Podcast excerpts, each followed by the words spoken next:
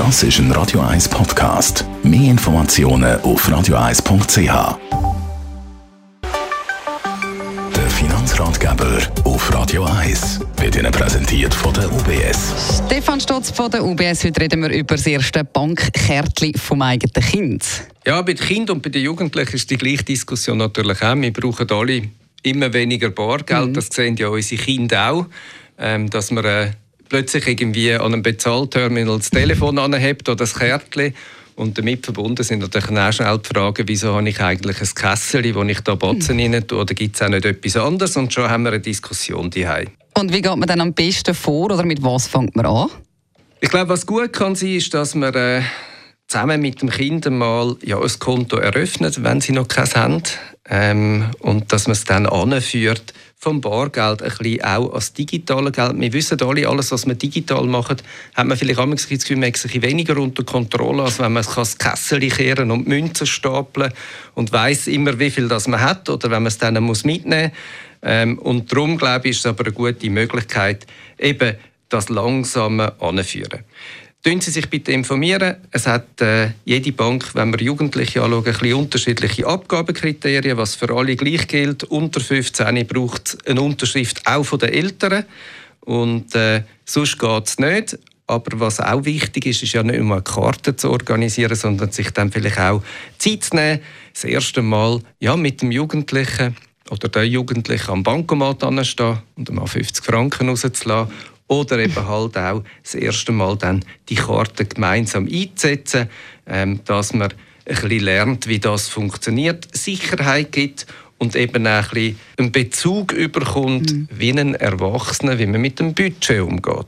Und wenn man jetzt das mit dem Kind alles kommuniziert und klärt oder erklärt hat, wie kann man es gleich noch ein bisschen kontrollieren? Es gibt die Möglichkeit, Tages- und Monatslimiten auf einer Karte einzuführen. Mhm. Mit dem kann man sich ein bisschen schützen. Ich glaube, was da auch wichtig ist, dass man eben mit den Kindern redet, oder? Und mit ihnen irgendwie auch sagt, ähm, dass es ja auch so ist, wenn man vorher ein Kessel hat oder ein Sparsäule, dass man dann nicht alles auf einmal auf einen Klapp ausgegeben hat und das wird ein bisschen irgendwie organisieren. Und ich glaube, dort ist auch gut, wenn man dann einmal einen Monatsauszug bekommt, vielleicht sich Zeit zu nehmen, die an einen Stubentisch oder an einen Küchentisch zu sitzen und einmal zusammen durchgehen und mal diskutieren, ob man jetzt das gut ausgegeben hat, ob das in der Erwartung ist von dem, was man hat, oder ob man etwas könnte im nächsten Monat dann halt auch besser mhm. machen. Und was für Kartentypen gibt es da? Also was habe ich für Möglichkeiten?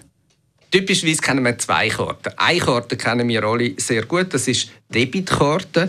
Das ist die Karte, die man braucht, so zum Geld abheben und den Bargeldlos eigentlich zu bezahlen. Dort ist einfach die Karte so, theoretisch könnte man natürlich äh, ja, das ganze Geld, das auf dem Konto ist, auf einmal abräumen. Ähm, Außer man setzt eine tägliche oder eine monatliche äh, Bezugslimite fest. Ähm, was auch ist bei den Kindern, man kann nicht ins Negative ähm, abrutschen. Das heißt irgendwie, wenn das Konto leer ist, ist das Konto leer und es kann nicht überzogen werden. Die zweite Karte ist Prepaid-Karte. Das ist äh, eine Alternative dazu. Die kennen wir vom Telefon, von dem einfachen Telefon. Prepaid, also die Karte muss geladen sein. Solange sie Geld drauf hat, funktioniert sie. Wenn sie leer ist, funktioniert sie nicht mehr. Ähm, das kann auch eine Form sein, wie man vielleicht als erste Stufe das Kind die bisschen näher anführen kann. Die kann man relativ einfach wieder laden, ähm, aber man muss es dann doch über E-Banking machen und äh, hat ein bisschen weniger Aufwand im Überwachen als jetzt vielleicht eine Debitkarte. Aber äh, es führt natürlich nur einen Schritt in die Selbstständigkeit. Mhm. Und das Ziel, das wir ja hatten, ist irgendwie zu schauen, wie können wir unsere Kinder bestmöglich begleiten auf dem Weg eben auch ja, nicht nur mit Bargeld, sondern eben auch bargeldlos erfolgreich mit ihren Finanzen umzugehen. Vielen herzlichen Dank für die Infos, Stefan Stotz von der UBS.